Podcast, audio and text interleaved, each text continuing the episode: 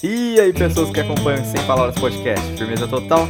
Mais um episódio começando, sejam todos muito bem-vindos e cola com a gente.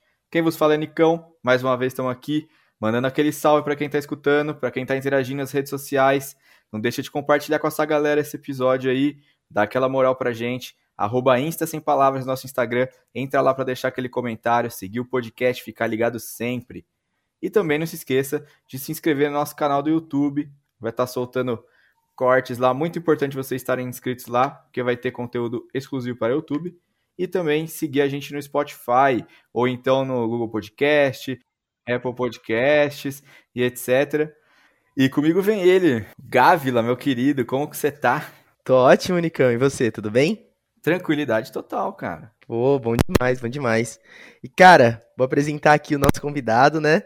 Dessa vez vamos dar uma diferenciada nos temas. Então a gente trouxe aqui o Rafael, que ele é de Petrolina, Pernambuco, e a gente, ele vai falar um pouquinho mais sobre isso depois.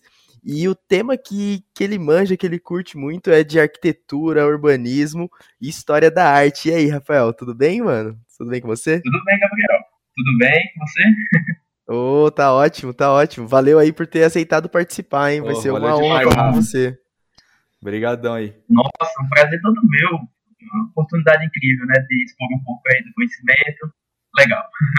Pô, muito bom. E para começar, como a gente é de costume aqui fazendo os episódios, fala um pouquinho de você aí, para quem não te conhece, conhecer um pouco mais de quem é o, quem é o Rafael. Então, eu sou o Rafael, nasci na cidade de Petrolina, no sertão pernambucano. É, sou arquiteto urbanista, né, tenho 27 anos. E sou, assim, fissurado, amarrado por arquitetura, né, desde criança. E acabei seguindo a área de História da Arte, de Restauração Patrimonial, e é basicamente isso. ah, muito louco. E é uma área que não é tão comum, né? Que o Nicão tava falando que você gosta dessa parte mais de prédios antigos, de restauração patrimonial e tudo mais. Como que você começou a gostar disso daí? De onde veio essa vontade? Exatamente, Gabriel. É, é curioso porque, por exemplo, em uma sala de 60 alunos de arquitetura, provavelmente 10 acabam gostando de, dessa área de restauro, sabe? Uhum. E graças a Deus fui utilizado. e então despertou um pouco assim o, o olhar, né, digamos assim, na graduação mesmo, numa visita técnica à cidade de Penedo, que é uma cidade histórica na cidade no estado de Alagoas, e lá tem um uhum. contato bom com edificações, né, estilo é, barroco, etc. E acabei me apaixonando. Ah, incrível, né? Assim, a gente aprende um pouquinho na escola, né, sobre, sobre os diferentes estilos, mas eu acho que a vivência que você tem na, na universidade é totalmente diferente, né? Com certeza, que a gente começa a, a ver a edificação, né, o bem patrimonial, como acervo da sociedade, né? Independente da classe social, independente do, do seu grupo, né, você esteja inserido. E você preservar isso para as novas gerações, né? É, é preservar a nossa história, né, independente do, do contexto. É, então, é, é, importante ter esse olhar né, de preservação e salvaguardar um bem, né, que pode ser arquitetônico, pode ser, ou, ou, seja, sendo material ou até mesmo imaterial, né, e é tudo patrimônio. Nossa, com certeza, com certeza. E, e, no Brasil mesmo tem muita coisa assim, né? Tem. Você acha que falta falta um olhar assim ou é, ou é bem visto? Tipo, tem acontecido como deveria, essa cuidar do patrimônio assim que a gente tem aqui? Então, Gabriel, infelizmente, atualmente há um grande descaso, né? há uma regressão muito grande uhum. é, por questões ideológicas e políticas que interferem muito no IFAM, né? que é o Instituto Federal que tem a, a proteção né, de restauração dessas edificações históricas, entre outros bens, né, que podem ser também imateriais. Né? Então, no Brasil, é, ainda há muito que se desenvolver, né? Tanto o lado político da coisa, como também o lado social, né? das pessoas é, despertar o, o, sentimento de pertencimento né? daquele local, daquela história, daquele costume, daquela culinária, etc. Então, eu acredito que no Brasil a gente já avançou muito, lógico, é, com a criação do IFAM, uhum, claro. na década dos anos 40, só que temos só que temos que melhorar ainda muito, né, em relação ao nível mundial, e principalmente quando a gente fala em questão de Europa, né, que é, digamos assim, da parte ocidental do mundo, e a gente recebe dessa influência, né, influência eurocêntrica. Sim. Então a gente precisa seguir, é, se igualar um pouco a eles lá, né, em questão de desenvolvimento para salvaguardar, né. Um exemplo disso é o México. O México está bem melhor que a gente na fita aqui na América, né, mas há um percurso ainda árduo para conseguir algo melhor. Né? Caraca, eu não imaginava que o, que o México era tipo uma referência, assim, pra, pra gente. Nossa, eu fui uma vez lá pro, sim, sim. pro México, eu achei maravilhoso, mano. Nossa, é muito massa, né? E aquela parte ali dos índios é, é incrível, mais das técnicas. Sim, e eles conseguem, eles têm muito dessa, dessa questão também de, de ter nos mesmos espaços questão de coisas muito modernas e coisas muito antigas, assim, preservadas também. Muito bonito. É verdade, né? Do barco, principalmente da parte colonial, do barco espanhol ali envolvido. Então tem aquela coisa do, da cidade do México, né? Isso, exato. Muito massa, velho. E o Rafa, conta. Você mandou um resuminho aqui pra gente, cara. Pra quem não sabe, o Rafael também é meu primo aí. Não sei de que grau, vários graus. É, mas. Segundo. Segundo grau. Segundo grau tá certo. Você mandou um resuminho aí pra gente. Cara, eu fiquei impressionado, porra. 27 anos você tem um monte de coisa já que você fez, bicho. É, algumas coisinhas. Então, comecei a parte acadêmica, né? Assim, esse caminho na Federal de Alagoas, depois transferi para a Universidade de Tiradentes, que é no estado de Sergipe, na cidade de Aracaju. Aí depois tive a oportunidade de terminar a graduação na Universidade de Valladolid, lá na Espanha, e lá sim tive um contato mais próximo né, com uma tecnologia muito boa para a questão do, patrimônio, né? É ter a oportunidade de estagiar no escritório de arquitetura, né? Então, pude conhecer um pouco como funcionava na prática, né? É, o mercado lá. E foi bastante interessante, que é, é um pouco distinto do nosso, né?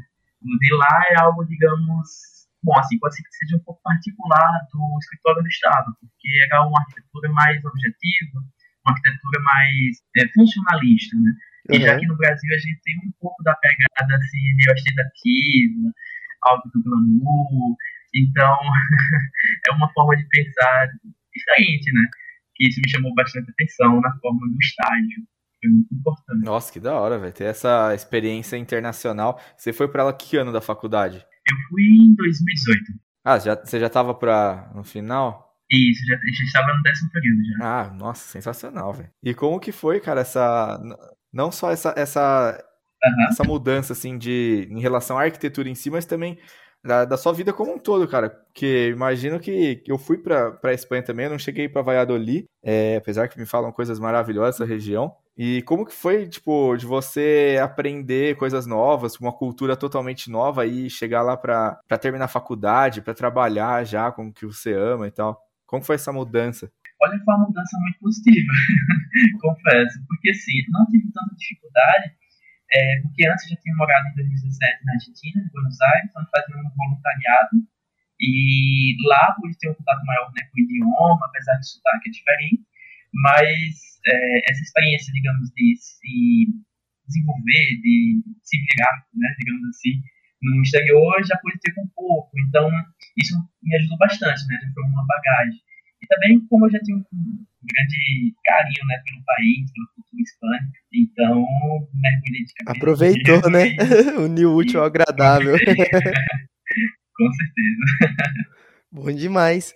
E você conseguiu dar um rolê assim pela Europa, por, por outros lugares, ou você ficou, acabou ficando mais focado lá? Então, Gabriel, é, lá essa oportunidade eu quis mesmo deixar finalizada para a Espanha, né? Uhum. Então, procurei conhecer mais sobre é, como os espanhóis vivem, né? A questão da cultura mesmo e deixei de lado aquela ideia de, Eurotrip, né? Ah, entendi. Não. Eu acho que aquele momento é Espanha. Exato, foi, foi com uma outra mentalidade, né? Uma outra mentalidade. Isso é muito massa também. Com certeza, porque a gente passa a ver o local, né?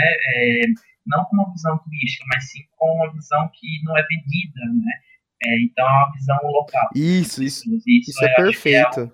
Real. Né? É, é já é totalmente diferente do que eu tive quando eu fui para lá. Não, eu, eu acho eu acho que essa, essa visão que você teve, assim, de buscar ser o mais local possível, é o que eu curto também, assim, quando eu vou fazer minhas viagens, que eu tento fugir um pouco daquilo que é o mais comum, sabe? Tipo, ah, a área mais turística, aquela coisa que todo mundo vai, e, e focar mesmo na cultura local, assim, eu acho que é onde você descobre as coisas mais diferentes, as coisas mais legais, a coisa que o pessoal de lá faz, às vezes as melhores culinárias você descobre assim, né? Com certeza, né? Os costumes, né?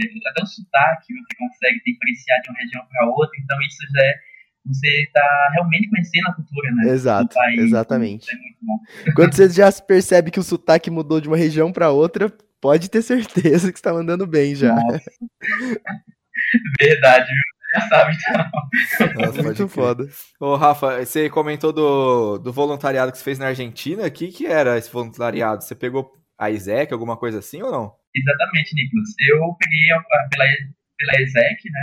fui lá passar uns três meses Buenos Aires, desenvolvendo o trabalho da educação, né? Que seria as metas, são quase 30 metas da desenvolvimento sustentável né, da ONU. Da ONU, né? Exato. Então, desenvolvi um trabalho educativo no orfanato. Nossa, que massa, mano. Eu falo isso porque eu participei da ISEC. Nossa, olha só. Então, sabe muito bem. É, então, eu participei da ISEC quando eu tava em Limeira lá, no finalzinho da, do, do, período que eu fiquei em Limeira, e aí a gente tinha uma parceria com, com a Argentina também. Uhum. Não era exatamente Buenos Aires, era em Córdoba, mas a gente tinha essa de educação também. Puta, muito massa. Muito, nossa. Conta um pouco pra gente como foi essa experiência, eu acabei te cortando aí, desculpa. Então, foi uma experiência, acontece. Foi uma experiência muito boa, porque foi a primeira vez que eu exterior, né? Por mais seja aqui do lado, lógico, pertinho. Uh, mas foi muito bom a questão, por exemplo, do frio, né? Do inverno questão também assim de ver a realidade né, daquelas crianças dentro daquele orfanato, né, que era algo muito distinto do que eu imaginava. Então, são é, crianças que estão sob a guarda do, da, do governo argentino, né, e que lá cada criança é um mundo. Né, cada criança é, tem uma história que, infelizmente, muitas são tristes e que levaram elas àquele local. Então, você desenvolver um projeto educativo com elas você tem que ter muita paciência, tem que ter é, uma cabeça muito aberta porque, e preparada, né? porque são histórias pesadas. Então, cada criança é um mundo, então cada criança ela vai ter um comportamento que é, é típico dela, porém, às vezes é resultado de sua, do que ela vivenciou, né?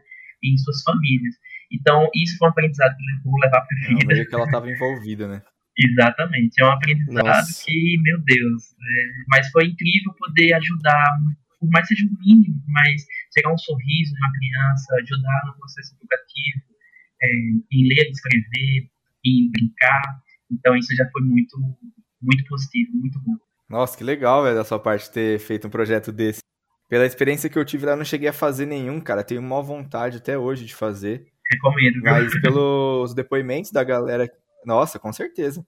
Pelos depoimentos da galera que ia e voltava, eles voltavam com outra, outra visão de mundo, assim, cara. Porque a gente está acostumado aqui, é, nossa realidade, é, nosso conforto, nossas coisas, a gente vai para lá e tem que ir para lá, como você falou, com a cabeça aberta, assim, mostrando empatia para para entender, porque, cara, primeiro são crianças, né, velho? E, tipo, crianças de outro país, de outra realidade, crianças que muitas, algumas sofreram abusos, tem uma história de vida totalmente, assim, conturbada e tal. E você, cara, se dispor aí lá e, tipo, é, fazer parte do projeto de, de educação e tal, e poder contribuir um pouco para o desenvolvimento daquela pessoa, nossa, cara, maravilhoso, tá ligado? Com certeza. Nossa, é incrível.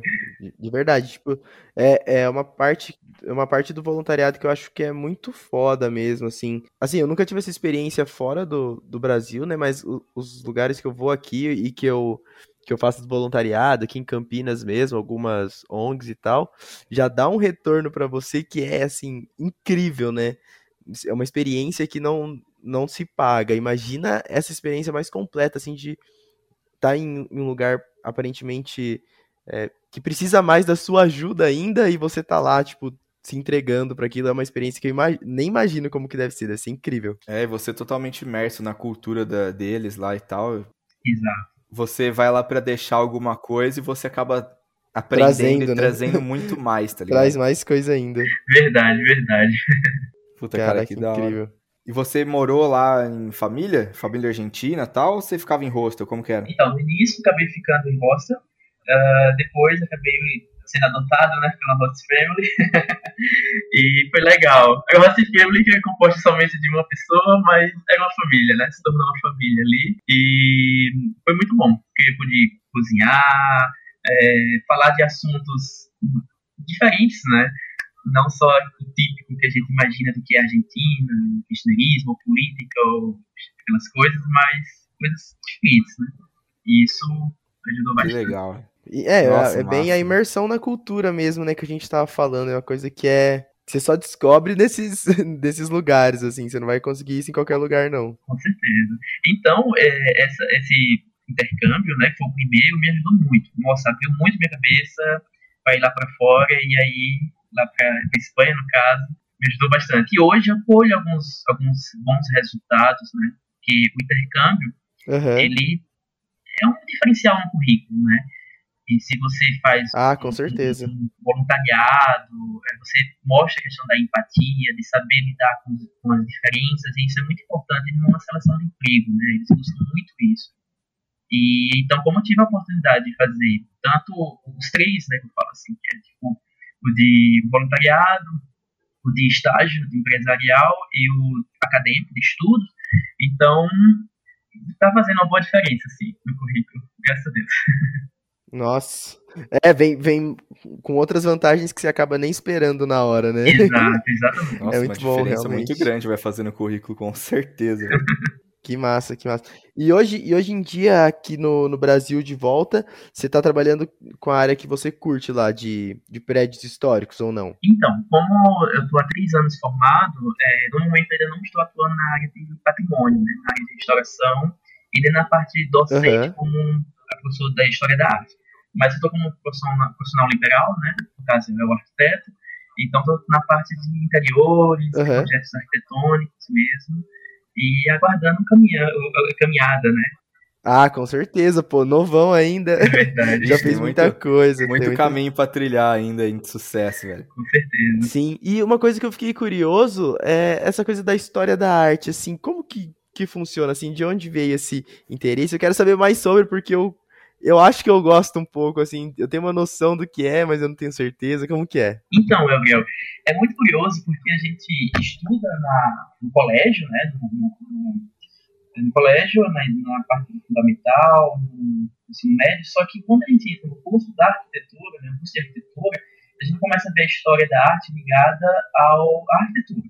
Então, a gente consegue observar que é uma profissão, né, é muito antiga, e então tem muita curiosidade. E como o foco geralmente é na arquitetura, na escultura e na pintura, então a gente começa sim a história da arte, né? Ele começa com a parte da pré-história e história. Que seria o quê? Na pré-história seria a parte do paleolítico, neolítico, a idade do metal, uhum. e depois vem a parte histórica, que seria até uma forma, digamos, meio polêmica de dizer, mas ela começa a partir da surgimento da escrita, seria 4 mil anos antes de Cristo. E, então começa a parte Sim. da Idade Antiga, né, com a questão da Mesopotâmia, Egito, Grécia, Roma, aí depois vai para a Idade Média, né, aí depois vem para a Idade do, Moderna, Renascimento, Modernismo, Barroco, Rococó, até o Neoclássico. Né. Aí depois começa a Idade Contemporânea. Uhum isso é muito interessante, que a gente vê a representação social, né, da como aquela sociedade vivia, exposta através da arquitetura, né? É um é Caraca, forma... que foda! É muito ligado isso, né? Não, muito, muito, bastante. Então é uma forma de você reconstruir é, a história através de objetos, né? Então isso que é legal, já começa a entrar um pouco da arqueologia, né? Então, a arquitetura é uma área muito interdisciplinar. Você dialoga com a parte de historiadores, uh, arqueólogos, biólogos, uh, arquitetos, engenheiros. Então, é um mix, né? Muito bacana que você pode, pode, pode assim, contribuir na construção histórica, né? Em certos períodos. Caraca, é, então, isso Nossa, é uma, no, uma noção que, que eu tenho, assim, que eu fico pensando mesmo, assim, muitas coisas refletem como aquela população vivia, né? As roupas, uh, as formas de arte que você falou, né? Que é o que a gente mais vê na escola, que é pintura, né? Formas de escrita, mas eu acho que a arquitetura é uma das coisas mais, bom, assim, ao meu ver, parece muito muito complexo e, e muito, reflete muito porque está no dia a dia, né? Querendo ou não, é onde as pessoas podem se expressar porque é o lugar que elas moram, é do jeito que elas acham que vai ficar bonito, elas alteram lá. Isso. Então, acho que isso realmente deve fazer todo sentido, né?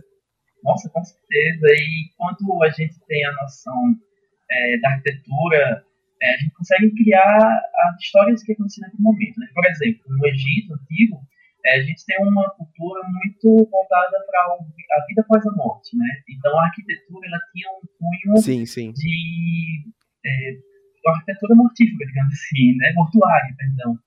Então, olha como era que eles viviam, né? Então, tudo isso, é, a arquitetura que está lá hoje, né, com resistência, as pirâmides, você pode reconstruir essa história. Com certeza, com certeza. Nossa, faz todo sentido agora que você falou do Egito, ainda mais. É, é, é realmente, né, para onde eles mais olhavam. E, e, desse período histórico todo, qual que você, que você mais gosta? Nossa, Gabriel. Qual que é o seu preferido? Gosto muito mesmo, assim, do Renascimento e do Barroco. Mas o Barroco tem um carinho especial porque é o, que é, é o primeiro que temos aqui no Brasil, né? É, perdão, uhum, com certeza. É, perdão, assim, a gente tem é, num olhar egocêntrico da coisa, a gente começa com o barroco, mas não é bem assim. A gente tem a nossa arquitetura, a arquitetura indígena, né, que é muito importante. Ah, sim, com certeza. Exato. E, infelizmente, assim, alguns livros, alguns historiadores dão pouca margem para ela, então leva mais ao ponto da, do egocentrismo. Então, falam muito do barroco, mas eu gosto bastante assim, dessa parte do barroco né, europeu e também na, nas colônias, nas antigas colônias aqui da América Latina. Ah, mas é muito bonito mesmo, viu? Porque eu lembro de algumas coisas que eu vi, assim, do, do período barroco. Acho que, eu não, se eu não me engano, em Minas tem bastante, né? Em Minas Gerais. Sim, Ouro Preto, nossa, é muita coisa mesmo legal. E também um pouco saindo de Então, Minas, né? é muito bonito. Exato, aqui no Nordeste mesmo, nossa, Recife, né? Questão de Olinda é, no estado de Alagoas tem bastante coisa. Bahia nem se fala, né? Salvador.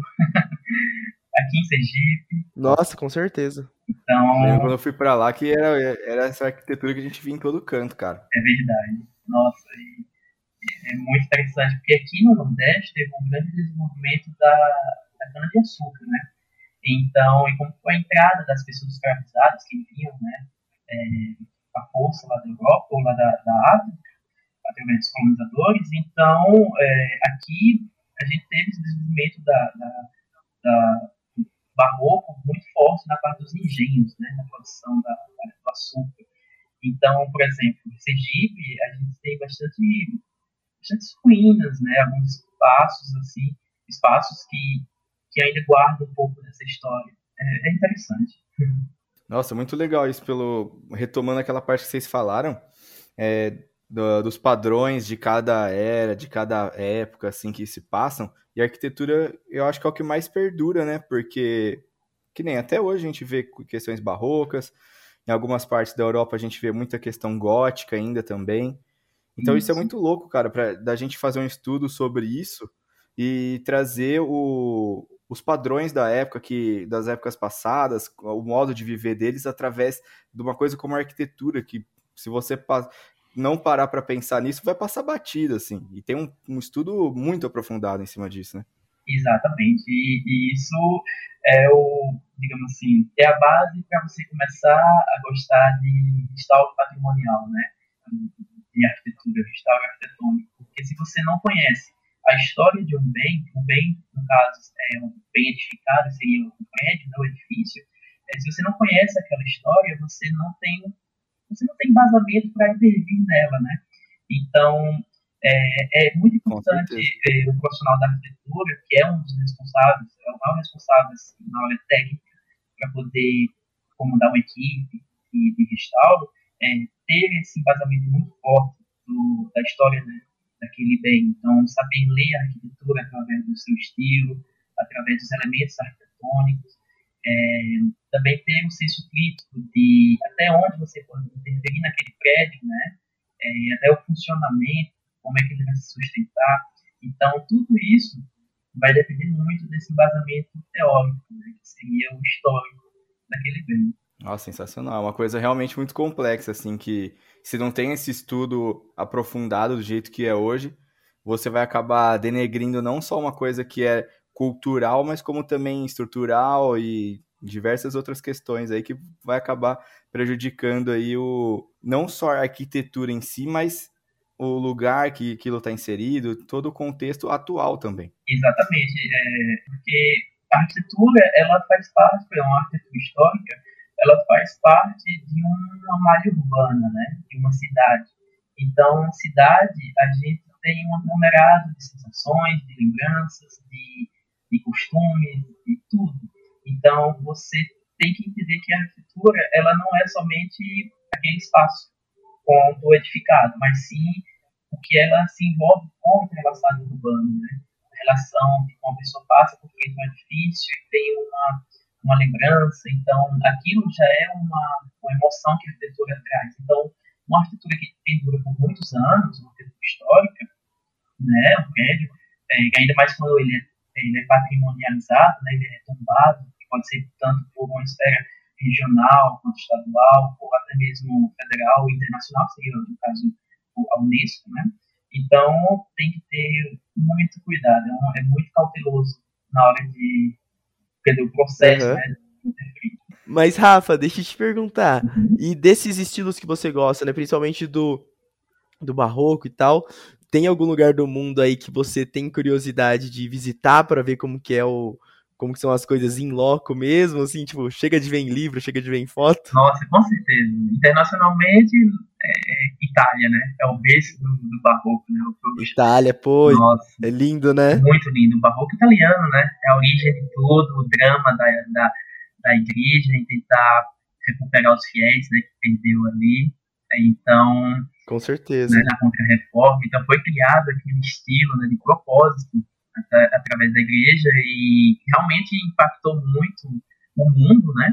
Respeito ao mundo ocidental, lógico. Isso, isso, isso vem muito com o que você falou de toda a cultura estar tá ligada com uh, a arquitetura, né? Exato. Que presta atenção, era um momento político, né? Religioso e político ali, e você percebe isso pela, pela arquitetura do, daquele momento. Isso é muito louco, cara. Nossa, muito. É, um exemplo disso é que a primeira coisa que quando os portugueses chegavam era assim, um tempo a questão das igrejas, né, a questão das ordens religiosas, então criavam a igreja nos pontos mais altos, né, a geografia, por exemplo, aqui no Nordeste acontece muito isso, é, os portugueses procuravam os pontos é, geográficos mais altos e ali construíam as igrejas. Né? Uhum. Então é muito típico ter isso aqui. Uhum. Então, ou seja, a arquitetura se fazendo presente como meio de colonizar, né? Mostrar, olha, estou aqui. A arquitetura tem muito esse poder. E uma, uma demonstraçãozinha de poder também, né? Exato, exato. Demo, meio que demonstra poder, assim, pelas, pelas igrejas estarem nos, nas colinas, né?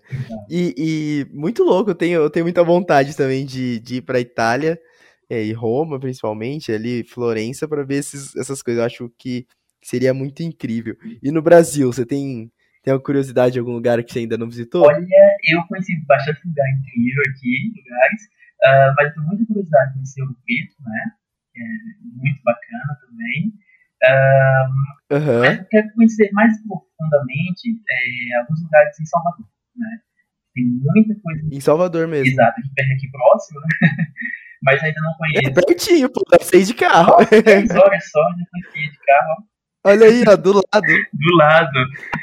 Então, mas Ouro Preto, sim, eu quero muito conhecer aqui no Brasil. Muito bonito. Ah, incrível, né? Incrível. E, e, sim, pelo que a gente tem conversado com outras pessoas, até por experiência minha mesmo, que dei uma viagem recentemente, tá rolando muito mais viagens dos brasileiros, né? Agora, com a pandemia, que tava rolando de que não tava podendo ir pro exterior, fazendo viagens tipo essas assim mesmo, de conhecer lugares que as pessoas sempre pensaram, nossa, que vontade de conhecer, e aqui do Brasil mesmo. Então, os brasileiros estão visitando bem mais o Brasil. Acho que é uma oportunidade boa aí para você aproveitar e conhecer esses lugares por aqui, né? Já que o euro e o dólar estão tão caros. Nossa, nem se fala. E aquela oportunidade que você mesmo falou, né? De conhecer a nossa própria cultura, né? Nossa própria história. É, então, uhum. esse é o momento, né? Esse é o momento.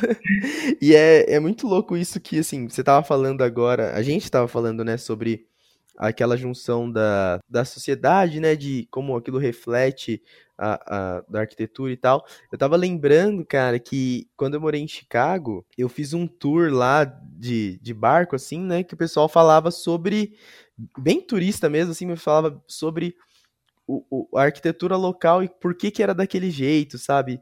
É, não sei se, se você manja de, de que rolou lá, que parece que teve um incêndio na cidade, queimou tudo muitos anos atrás, que era Aí falaram, meu, agora a gente tem tipo, uma chance única de reconstruir a cidade de um jeito foda. Aí chamaram os arquitetos melhores, assim, do país e levaram para lá. Isso é refletido até hoje na cidade, isso é incrível, né? Muito louco. Exatamente, né? Teve a escola de Chicago, né? Que é aquela construção do ferro. Então, isso que você falou me fez lembrar muito é, questão do pós-guerra, né? Ali na Europa, principalmente uma. Pós-guerra, verdade. A Alemanha, quando foi muito devastada, né, teve a criação depois da escola chamada Bauhaus, né, que acho que você conhece, que é, um, uma escola que tem o propósito de unir todas as artes e formar ali os designers, né, os arquitetos, que não pensava somente arquitetura pura. Ela, ele pensava arquitetura desde do, do, do design da colher, que vai estar dentro da cozinha, até é, o segmento dele dentro da malha urbana, digamos assim. Então, essa escola foi muito importante. Caraca, hoje, incrível, incrível. Muito, muito. E até hoje a gente tem frutos, né? Tem coisas, elementos é, de design é, que ainda conta a, a, nossa história, né? Está presente no nosso dia a dia. arquitetura modernista mesmo. O reflexo se, se dá até hoje, né? Isso, isso é incrível, incrível. Muito. E você vê, assim, você vê uma pergunta bem de leigo mesmo, hein?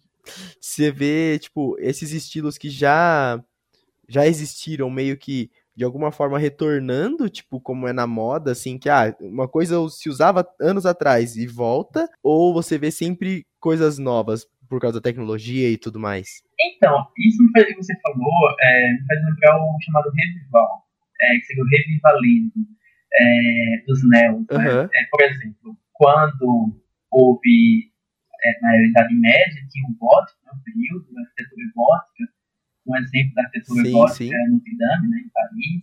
Então, chegou o Renascimento, quando o homem se distanciou né, da, da igreja e começou a, a pensar ele como centro do universo, então ele começou a procurar o equilíbrio é, nas investigações da cultura da Grécia, né, da antiguidade grega.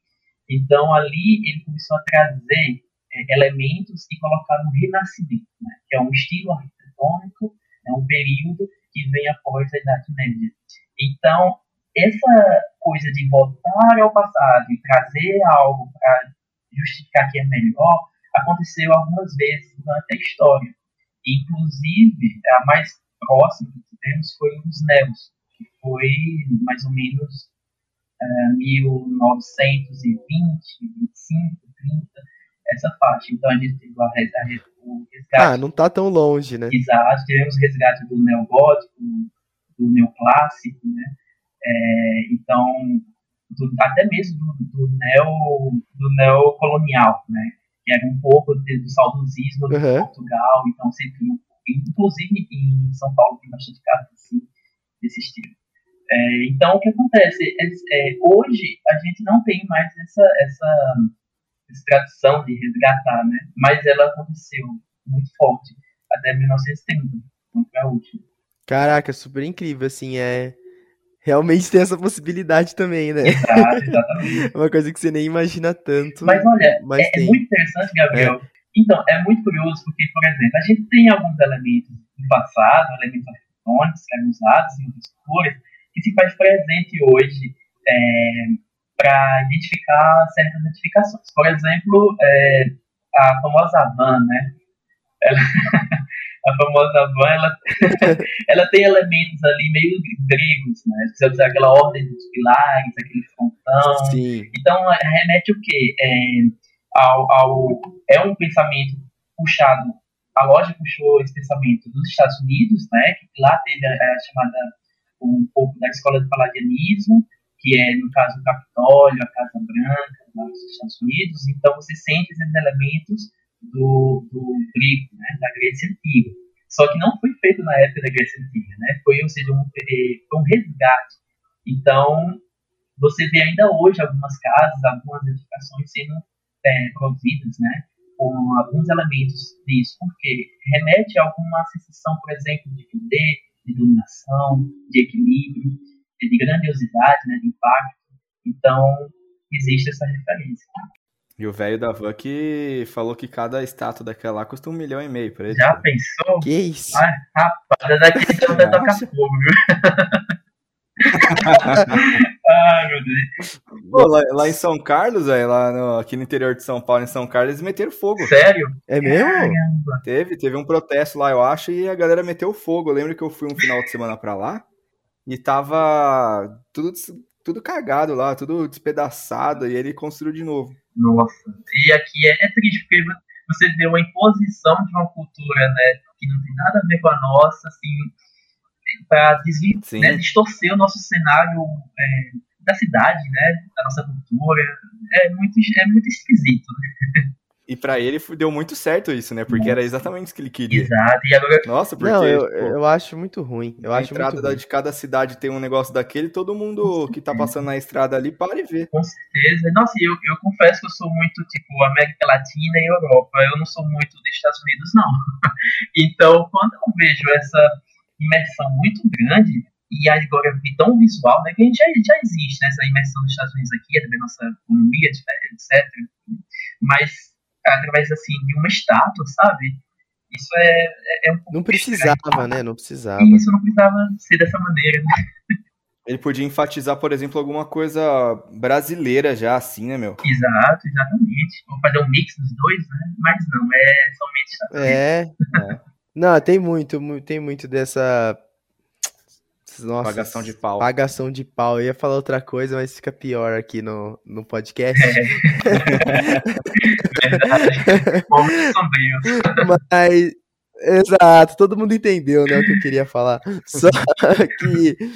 é, e o cara ainda. eu- O que eu fico, eu fico de cara, de cara de verdade, que o cara ainda anda de terno verde e amarelo, falando que é Brasil, Brasil, mas vai ver a entrada da loja do cara, é a Estátua da Liberdade, É mano. verdade. Que isso? É, é muito Eu contraditório. fico de cara. É muito, é muito, é muito. Não, O cara é nem- marqueteiro bom pra caramba. É, agora Nossa. que isso é verdade. viu?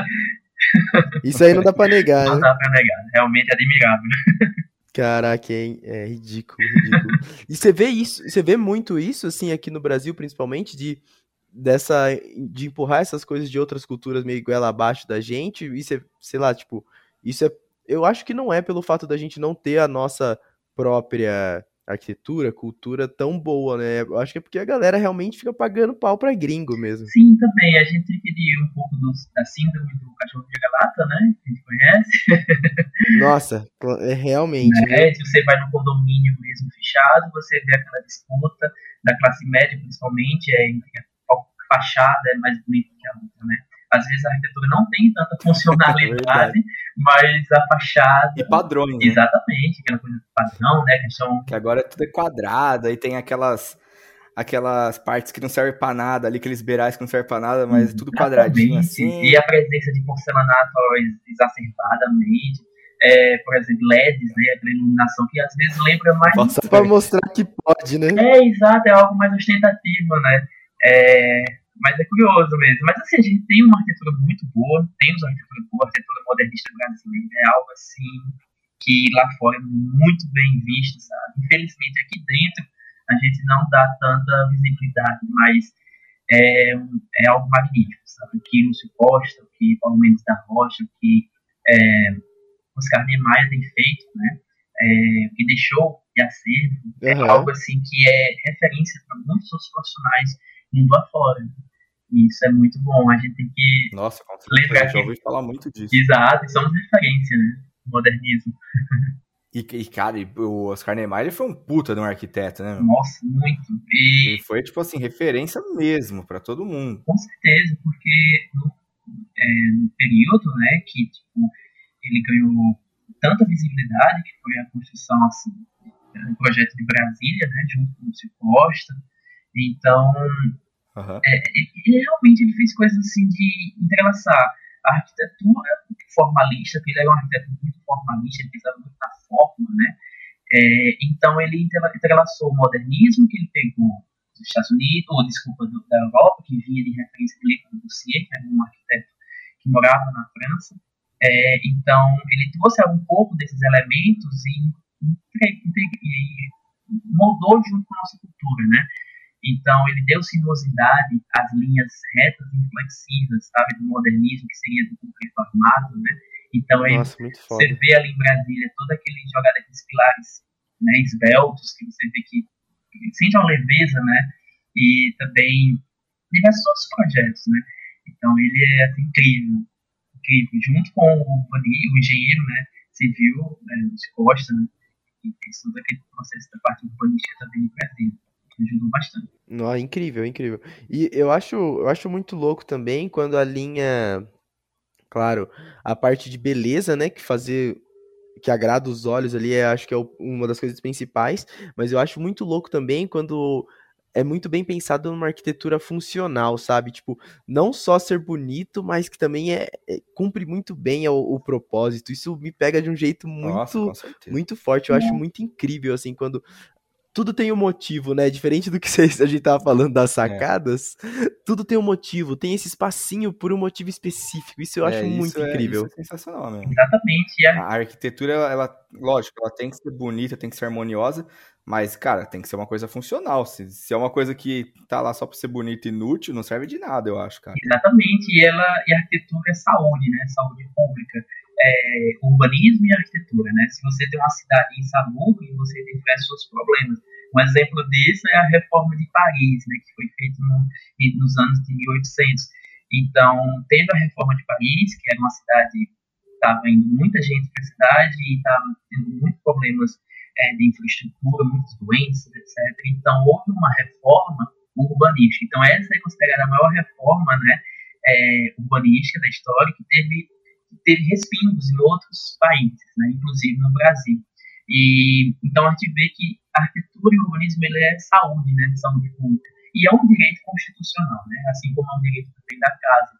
Então, você, por exemplo, quando tinha a época do neoclassicismo, até antes, desculpa, um pouco antes, as arquiteturas eram algo mais fechadas, sabe? Então, por exemplo, no Brasil, na arquitetura do barroco, no neocolonial, ou desculpa, no colonial, é, tinha chamadas alcovas, que eram quartos centralizados na planta baixa da casa, que não tinha abertura para circulação de, de ar e, entrada de iluminação. Então tinha problemas de quê? Tuberculose, etc. Né? Então já no ecletismo, você já tem uma preocupação já de limpeza, né? Então você se preocupa com as condições naturais do local para poder, poder projetar né, tal edificação. Então você vê essa, essa relação do homem com, com a arquitetura, né? que é muito importante e não vem de agora, vem de muito tempo já. Nossa, realmente, é, desde sempre assim acaba vindo essa, essa relação que você vê de é, da, da, funcionalidade, da funcionalidade, da harmonia dos ambientes e, e refletindo na questão de, de saúde, assim, do ambiente como um todo. Exato. Nossa, eu nunca tinha parado pra pensar nisso. É, é, é isso que eu tava pensando também, muito louco, né, que a gente não para pra pensar. Com certeza, a mobilidade urbana, né, você, é, por exemplo, a forma de se viver em Brasília é diferente da forma de se viver um pouco em São Paulo. São Paulo, você anda ali na parte Nossa, né, do centro de São Paulo, você tem relações é, emotivas, relações tempo, etc com cada esquina, com um boteco, com uma padaria, um vizinho que já mudou, etc. Já Brasília não, você. Com o crack. Com o crack, passa por máscaras sociais, é verdade? Exatamente. Na Brasília você sente uma forma setorizada, né, de viver, que esse modernismo da época traz. Então, impacta muito na, na qualidade de vida do, do habitante. Inclusive, quando Brasília, digamos, foi inaugurada, no início, é, o índice de, de, pessoas que morriam né, por depressão, suicídio, é, eram altos. Suicídio. Exato, porque era uma cidade que diminuía. Né? Você perdia relações sociais, socioeconômicas com o espaço. Então, aquela relação das superquadras. Né? Então, é algo assim que é um pouco complexo de falar das superquadras né, de Brasília, porque tem coisas positivas, mas também tem seus lados negativos mas um processo, né? Um estilo, um modelo. Então, é, faz parte da nossa cultura, né? Brasileira. Nossa, com certeza. É, você falou da, dessa questão de setorização da que tem muito em Brasília e é verdade isso, cara. Eu lembro quando eu fui para lá, tinha, por exemplo, além da questão de ser naquele negócio de formato de avião, de ter a ala norte, sul, etc.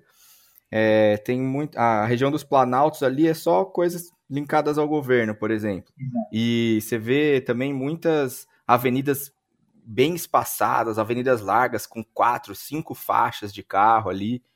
E aí, em outra região, por exemplo, é uma região que você vai encontrar mercados. E aí é mercado, mercado, mercado para todo lado. Em outro lugar, você vai ter mais coisas, por exemplo, concessionárias de veículos ali, que é meio que centralizado num lugar. Isso. Então tem essa setorização muito bem definida lá mesmo. Exatamente. E coisa que uma cidade tradicional, como por exemplo São Paulo, não tem ideia assim. Assim, pode ter, ter pode ter em algumas partes, mas assim, ela é mais junto misturado, não é isso? Sim. Então você consegue ter. É, você tem, por exemplo, a questão da Paulista, questão financeira ali, Faria Lima tal. Exato. Mas é, é mercado, em cada bairro tem um mercado, tem coisas diversas, comércios diversos, assim, acaba misturando bastante mesmo. Exatamente. E, e, Rafa, deixa eu te fazer uma, uma pergunta aí para que, que eu tô bem curioso agora também, talvez até para finalizar, que a gente tá meio que no tempo daqui a pouco, mas pode falar à vontade. É para perguntar assim sobre os reflexos que essa pandemia causou na, você acha que vai ter algum impacto assim é, imediato, alguma coisa nesse sentido da arquitetura? Porque eu tava vendo não lembro em que lugar que veio essa informação para mim, que assim, que agora estão tentando deixar tudo mais enxuto, né? De você conseguir fazer tudo meio que sem sair do seu bairro, dar meio aquela desligada de, da necessidade de ir para o centro. Uh, você acha que essa pandemia aí vai trazer reflexos para para a nossa vida, para a arquitetura das, das cidades? Com certeza. É, é, isso já é perceptível que muitas, muitas pessoas, muitas famílias principalmente, que moram em apartamentos, né, estão preferindo agora sair e ir para casas, né? Casas em bairros, em condomínios.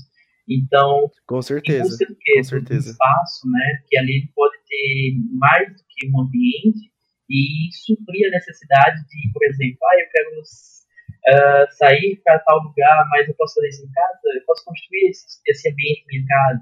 Então, isso já está sendo muito forte já, atualmente, e vai ter um reflexo muito grande. Uhum. Né? É, principalmente a forma de trabalhar, né? Então, a gente vai trabalhar precisando ter um local confortável, um local que, que a gente consiga desenvolver atividade. Então, já entra a parte, por exemplo, da intervenção através do interiorismo, né? através da arquitetura de interiores, que seria a ambientação, um home office, uma iluminação adequada, uma bancada adequada, uma cadeira. Sim, claro. Então, isso é uma coisa que eu acredito que vai se perdurar por muitos anos, né? É tendência. E até a forma de que é uma forma econômica para algumas empresas, né, manter o funcionário em casa. Uh, então, acredito que vai mudar bastante. Nah, eu estava imaginando bem isso que você falou mesmo, bem para essa linha, né, que até por uma coisa mais básica, eu acho que alguns amigos me relataram que era assim, simplesmente não batia sol. As pessoas estão acostumadas com o sol na rua, né, ao sair para o trabalho, para um parque, e no apartamento não batia sol. E quando a pessoa viu, se viu presa ali, sofreu. Exato, e aí existem as consequências, né? o lado negativo. É, eu falando. vejo muito também. é, exato. É, então, e eu tô vendo também muita questão relacionada a condomínios, tanto condomínios de casas, condomínios de apartamentos, assim, eles estão fazendo muito, investindo mais em áreas comuns nesse sentido de áreas é, tipo de escritórios, assim, para fazer home office e tal, que seja um ambiente separado, né, do, da, da casa mesmo da pessoa. E também eu tenho visto bastante coisas, é, tipo, conveniências dentro de condomínios. Então, você não ter que sair, se deslocar até um mercado e tal, você ter contato com menos pessoas, e aí você ter no seu próprio condomínio ali, seja apartamento ou casa, é um lugar que você pode comprar gelo, carvão, comprar alguns mantimentos ali mais básicos, do que você ter que se deslocar até um mercado, por exemplo. Exatamente, Nicolas. E... Isso está tá vindo até como um diferencial no, no, no projeto, assim, para compra de apartamentos e etc. Exatamente. Isso é muito bom, realmente. Mas, assim, do lado, pensando no futuro, por exemplo, pós-pandemia, né, que a gente tem que pensar um pouco positivo, que isso vai acabar, é, a gente, o ser humano necessita ter relações sociais, né? De espaço, de pessoas. Com certeza, completamente. Então, nesse processo que estamos de isolamento, né, de ficar aquela coisa mais reclusa, é, a gente começa a desenvolver um lado que provavelmente a nossa geração não conhecia, né? Que é o lado da, da, de, da solidão até, né? Dessa coisa do distanciamento. Sim. Então, preocupa um pouco, que ao mesmo tempo ela, essa forma que está assim, sendo implantada né, com os novos indivíduos pode ajudar, mas ao mesmo tempo, se você não souber como usá-la, né, é, você pode se prejudicar. Inclusive, até mesmo o sol, né, direito ao sol. Você acaba nem vendo o dia lá fora. Então, você pode ter problema de saúde. Então, olha como algo pode ser simples, mas tem toda uma bola de neve por trás, né? Não, demais, afeta até a saúde mental das pessoas, né? Isso é incrível. É, são facilidades ali que acabam vindo para ajudar e sim, ajudam muito, mas é muito pega muito dessa questão da, do relacionamento. A gente vai acabando ficando cada vez mais isolado, assim, cada vez mais é, interagindo através de telas. Isso. E, e aí você acaba deixando coisas importantes ali nesse, nesse caminho aí que você acaba não frequentando mais. É, você não tem mais essa interação de você andar pelas ruas, Exatamente. até se É, deslocar um isso trabalho, até deslocar um, um mercado, etc. Isso. E você perde muito nessa questão de relacionamento. Exatamente. E, e cidade é algo incrível, né? É o, é o, é espelho da, da, da sociedade lugar, dos usuários, né? E isso é, é, é- a gente tem que preservar, né? Uma cidade que seja, assim, tem, temos que ir em busca de uma cidade mais humanista, né? Uma cidade que seja mais próxima à escala humana, né? Que não te oprime, que faça com que você aproveite e resolva a sua vida nos espaços públicos também. Isso é importante do que você Sim. ficar em bolhas, né? Que é o que está acontecendo no Brasil, as bolhas dos condomínios. Né? Vai somando condomínio, Tá condomínio. individualizando cada vez mais. né? Exatamente. Então a gente começa por ser um país, né, um país emergente, por ser um país emergente, temos problemas com a questão da segurança, então bolhas e bolhas, eh, a gente começa a ter problemas de, de etc, né, problemas sociais grandes. E a cidade ela não fica para todos, né? Ela começa a se setorizar de forma socioeconômica. Então aí está um problema muito grande, né? Que a cidade ela tem que ser para todos, né? não importa a sua faixa financeira. Mas isso no Brasil, infelizmente, é um, é um problema, né? No Brasil não, não é exatamente o que rola, né? Exato. Infelizmente. É. Assim como a América Aqui é Latina, né? bem dividido. Exato, Colômbia, México. É, com certeza. Não, não é um problema só nosso, né? Então temos que pensar em formas pra resolver isso. Exatamente. É complicado. Mas, meu, que papo maneiro, cara. É, é igual fa- o Nicão falou assim, é umas coisas que a gente não para pra pensar como são relacionadas, né, Rafa? É muito maluco isso. É, tudo tá meio que interligado, assim. É verdade, eu fico muito feliz né, em contribuir né, um pouco do meu conhecimento, é, para entender melhor né, esse processo. Nossa, é, é demais. E eu acho que um dos propósitos, até que a gente fez o podcast e tal, e gosta de chamar pessoas de assuntos diferentes, é justamente pra isso. Causa uma reflexão na galera, ou mostra um assunto novo, ou a galera só ouve um papo maneiro e passa o tempo, assim. Mas eu acho que o mais louco é isso, assim, de causar uma reflexão e, e mostrar que tem pessoas que se importam por essas coisas, que pensam essas coisas que nem todo mundo tá pensando o tempo todo. Isso é muito louco pra mim, é, vale demais a conversa. É importante, inclusive. E, pô, sem contar a aula que a gente tem aqui, né? Né, com certeza, pô. Muito foda. É, é, o Rafa é aquele outro daqueles pessoas que a gente chama, né, dos convidados, que com certeza daria pra ter outros papos, assim, trocar mais Nossa, ideia, total. porque é, é muita coisa, mano, muita coisa pra conversar e as ideias vêm vindo, vêm vindo. E, e será um prazer, viu? Porque, tipo, é, esse papo, né, é, foi muito, por exemplo, respingado algumas coisas, porque a história da arquitetura é imensa, né? São muitas coisas. Então, tendo a oportunidade de termos outros, outros momentos, será incrível para desmiuçar um pouco, né, cada, cada período, outros assuntos também, que é muito interessante. Nossa, ótimo saber, ótimo saber, de verdade. Com certeza vamos te chamar de novo. então, vou, vou encerrando aqui. Valeu, Nicão, valeu, Rafa, pela conversa incrível. Valeu, pessoal que tá ouvindo a gente aí, que curtiu esse papo muito massa, que aprendeu aqui junto com a gente também sobre esse assunto novo. E, galera, só lembrar vocês de realmente seguir a gente no Insta, é, interagir, pode interagir é, nas caixinhas de pergunta que a gente está sempre botando, nos, nos botões de votação das enquetes. Muito obrigado mesmo. É, se vocês acharem esse papo maneiro, de- indiquem para alguém que pode curtir esse assunto ou qualquer um dos outros que a gente já fez.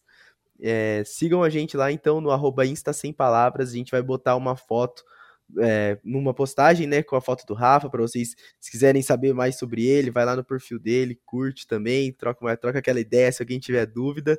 E só agradecer, galera. Muito obrigado mesmo. Valeu, Nicão, valeu, Rafa. Papo muito massa.